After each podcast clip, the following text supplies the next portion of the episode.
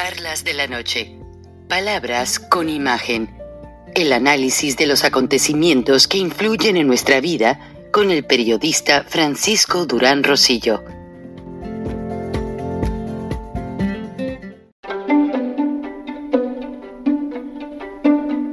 Durán Rosillo eh, te saluda y los saluda a todos ustedes, su amiga María Celeste Raraz, para invitarlos a que se suscriban a mi canal de YouTube María Celeste Raraz, tal como mi nombre, donde les informo todas las semanas eh, sobre entrevistas que tienen un tema que ayuda a mejorarnos como personas y de paso son interesantes.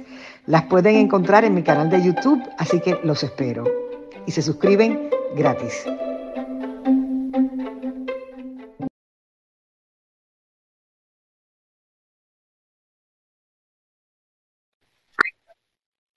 Bueno, amigos, el gobierno mexicano es inminente, pese a que hubo una reunión de una alta comisión de seguridad entre México y Estados Unidos para revisar el acuerdo bicentenario, lo que era el acuerdo Mérida, muchas cosas muy bonitas para la fotografía de los medios, para el video, para que Marcelo Ebrard se luzca ahí con Alejandro Mayorkas, y con Anthony Blinken, quienes han resultado ser unos hipócritas porque tampoco Estados Unidos ha hecho lo suficiente. Pero bueno, ustedes saben que la Agencia Central de Inteligencia es una entidad autónoma. O sea, entregan reportes al presidente, pero ellos vigilan por su cuenta. Y les tengo una gran noticia. En el video que van a ver a continuación, bueno, este es un video que ya fue pasado a los bancos de datos de la, de la Agencia Central de Inteligencia y en el cual están haciendo face recognition o reconocimiento facial y de voces porque todas estas personas cuando pasen al lado americano, que muchos de ellos tienen visa de turista, algunos hasta residencia, me confirmaba un analista. Bueno, acá van a ser llevados a la justicia. Los invito a ver el video y yo soy muy creyente de la religión. Mis principios los baso en darle gracias a Dios en la mañana por darme la oportunidad de vivir un nuevo día, pedirle por la paz del mundo y la salud de toda la gente. Y a todos ustedes que son mi audiencia, siempre pienso en ustedes. Cuando puedo veo los mensajes. Este, este programa está hecho por y para ustedes. Van a ver una entrevista al señor Verástegui, un hombre que dejó la actuación en novelas y películas para dedicarse a promover la creencia, la fe católica, lo cual admiro demasiado. Y una imagen triste que me mandaron, que se les coló del ejército. En los Guacamaya, pero pues ya se sabe que fueron militares los que le dieron estas imágenes a Guacamaya o que hicieron el teatro de Guacamaya. Bueno, estas imágenes son de los estudiantes de Ayotzinapa, cómo los tuvieron torturados antes de ejecutarlos. Son imágenes, pues, no fuertes, están semidesnudos en el suelo, acostados, y el video de los presuntos militares, que no son militares, son narcotraficantes, tiene un lenguaje algo fuerte. Gracias y vea el material y al final el teaser que les presento sobre un programa que va a haber mañana. Buenas noches, buenos días, nos vemos y nos escuchamos mañana. Hasta entonces. Uno y volamos todo la verga. Eh, no más verga. Mira, Andy verga, Andy verga. Eh, eh, eh, loco. Eh, loco. ¡Eh, cálmese pa, cálmese pa. ¡Cálmese, pa! No, ponte verga.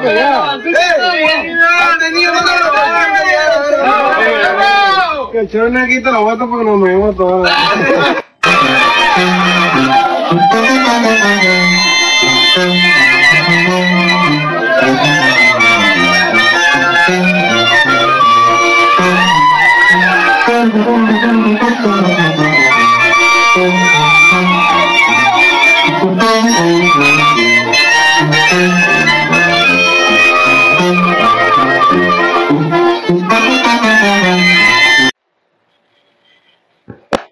Eduardo, es un gusto estar aquí contigo. Este, gracias por venir al Congreso Mundial de las Familias y gracias por este tiempo que te tomas para eh, platicar con nosotros, ¿no? con los jóvenes. Gracias a ustedes. La primera pregunta que quería hacerte es, ¿qué le dices a un joven que tiene miedo de expresar sus ideales? Por ejemplo, en un ambiente universitario donde todo parece estar en contra. Que no tenga miedo, que más bien tenga miedo a no hacerlo. Porque a la larga eh, eso tiene consecuencias. Cuando tú no das la, la lucha, la batalla, el mal triunfa cuando la gente buena se queda callada. Entonces ya estuvo suave, ya estuvo bueno de guardar silencio, de no tomar partido, de no eh, de estar eh, callado por el miedo a qué, qué dirán y, y los juicios de personas que no tienen miedo de hablar de lo que ellos creen. Entonces nos empiezan a atropellar, atropellar, atropellar, y un momento donde ya cuando ellos hablan es demasiado tarde. Ya te tienen abajo eh, tirado en el suelo. Entonces hay que, hay que pedirle a Dios fuerza, porque la fuerza viene de Dios.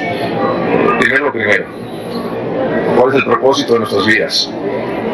Si el propósito es conocer, amar y servir a Dios, pues entonces empecemos a conocerlo para después amarlo, porque no puedes, conocer, no puedes amar lo que no conoces. Y una vez que ya tengas a Dios en el centro de tu vida, pues entonces hay que pedir la fuerza de un búfalo para avanzar eh, con convicciones, sin miedo a nada más que miedo a ofender a Dios nada más. Eduardo, ¿cómo haces oración tú? O sea, ¿cómo puede un joven empezar a hacer oración? La oración no es otra cosa que, un diálogo eh, con tu mejor amigo, con tu papá, con Dios. Eh, se empieza primero lo que sale de tu corazón. Habla con tu papá. Si no estás acostumbrado o no tienes la disciplina de, la, oración o incluso tienes dudas eh, de tu fe, pues empezamos con poquito. Ayúdame a creer, ayúdame a amar, ayúdame a perdonar. Si estás ahí, pues aquí estoy. Que tú escojas, eh, dime cuál es el propósito y cuál es la misión de mi vida. Y así, poco a poco, empieza uno a hablar con, eh, con su mejor amigo, con su papá, y poco a poco, pues entonces yo recomendaría después el rosario, ¿no? Porque el rosario es una, rosario es una oración muy completa, porque participa todo tu ser en el rosario, participa tu cuerpo, mientras vas contando la, eh, cada bit, ¿no? Eh, las cuentas del rosario por medio de, de tus dedos, ¿no? Eh, tu mente está meditando en la vida de Jesucristo, entonces tu imaginación está hacia adelante, ¿no? Meditando en, los misterios de Jesucristo. La voz, pues estás, re- estás repitiendo los Padres Nuestros, las Aves Marías, entonces todo tu ser está participando. Es una oración muy completa. No se trata de sentir, porque a veces sientes y a veces no sientes, pero de que va a tener un impacto en tu vida y de que sí vas a ver cambios en tu vida, eso te lo garantizo. Pero dale tiempo, no las cosas que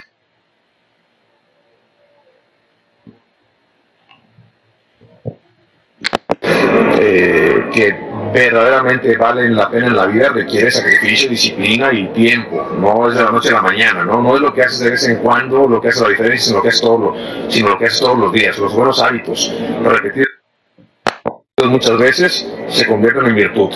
Claro, a ver, actuando un poco como abogado del diablo, o sea, todo lo que estás diciendo a mí me hace mucho sentido y suena muy bonito. Pero el día de mañana llegas a la universidad y te topas con otras ideas, con otro, otro tipo de, de vivencias. En la calle están matando a las mujeres, no te lo a explicar, el tema de la explotación sexual infantil, la pornografía, o sea, son muchos temas, el tema del aborto también, o sea, son muchos temas que tenemos muy en contra. Es como, o sea, ¿Cómo no perder la esperanza?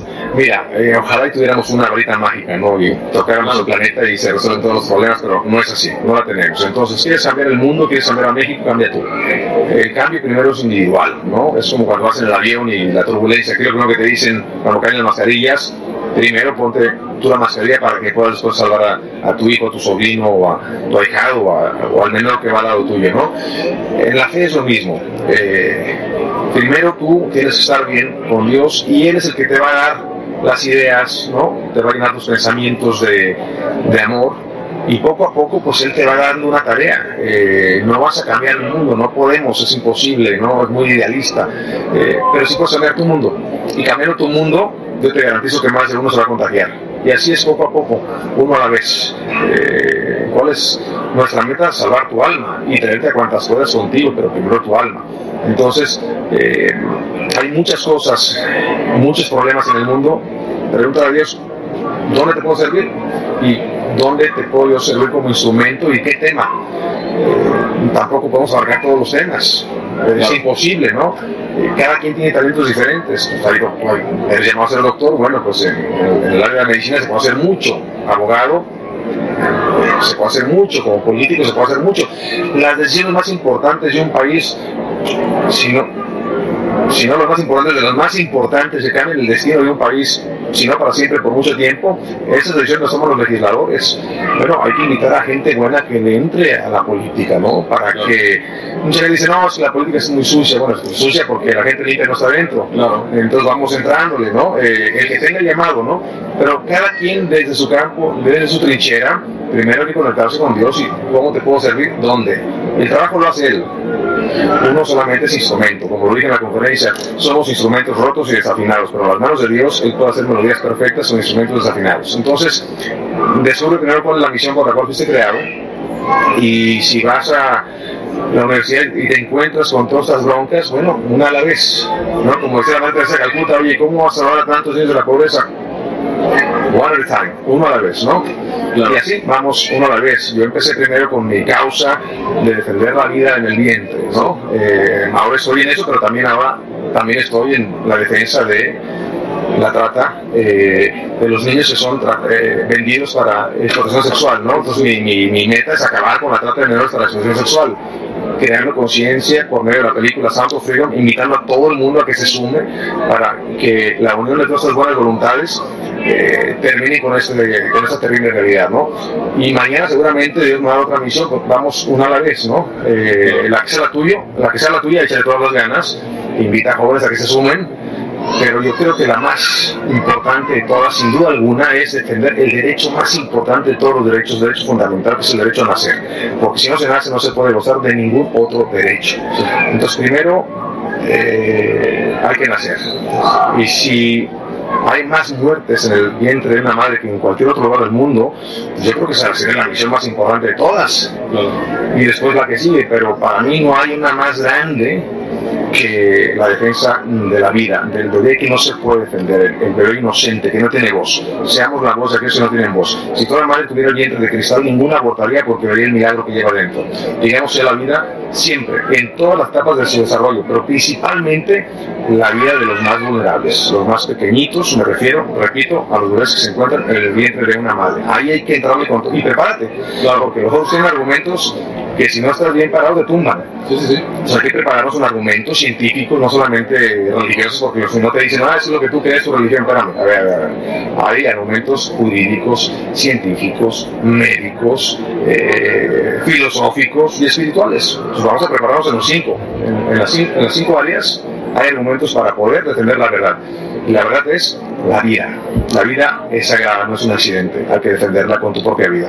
Muchísimas gracias. Una última pregunta.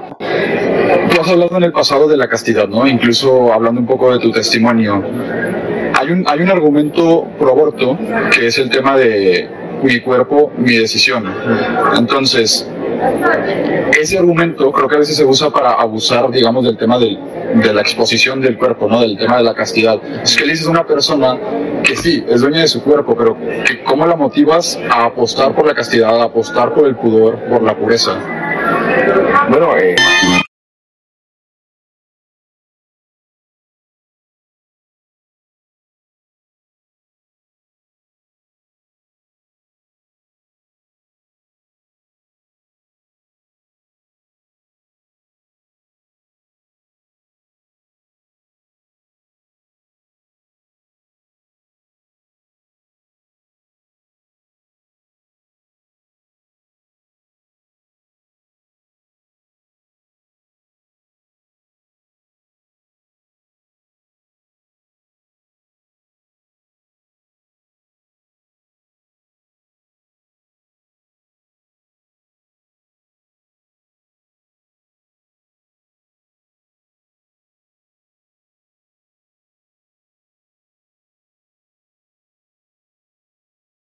Hola amigos, a su amigo de siempre, Frank Durán Rosillo, primero agradeciéndoles el favor de su atención y avisando que esta noche vamos a tener un candidato a senador en una entrevista muy interesante. Él es un gran judío neoyorquino americano. Él es una persona, lo que le dicen open mind, mente abierta, y que reconoce el valor de la inmigración en los Estados Unidos, reconoce lo que significa esta gran contribución. Y lamentablemente les voy a hablar también de cómo algunos candidatos están manipulando la ignorancia en el idioma inglés en los migrantes y les están poniendo servicios de transportación para ir a votar, les están dando según ellos todas las facilidades, pero no. Esto es una mera manipulación y yo voto constantemente porque aquí hay elecciones de midterm, de medio término, elecciones presidenciales, elecciones municipales y déjenme decirles que las casillas tienen tan buena información en inglés y en español que usted no necesita que alguien le lleve y le diga, ah, mira, aquí con el dedo píquele aquí. Y yo lo he visto, manipulan. Eso no.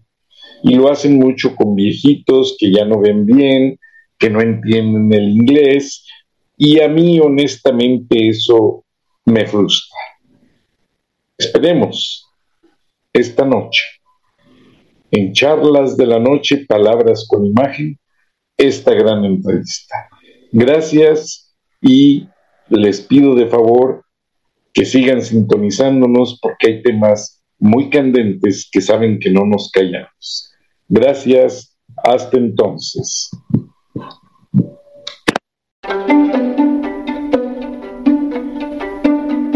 Durán Rosillo eh, te saluda y los saluda a todos ustedes, su amiga María Celeste Raraz, para invitarlos a que se suscriban a mi canal de YouTube María Celeste Raraz, tal como mi nombre, donde les informo todas las semanas eh, sobre entrevistas que tienen un tema que ayuda a mejorarnos como personas y de paso son interesantes. Las pueden encontrar en mi canal de YouTube, así que los espero. Y se suscriben gratis.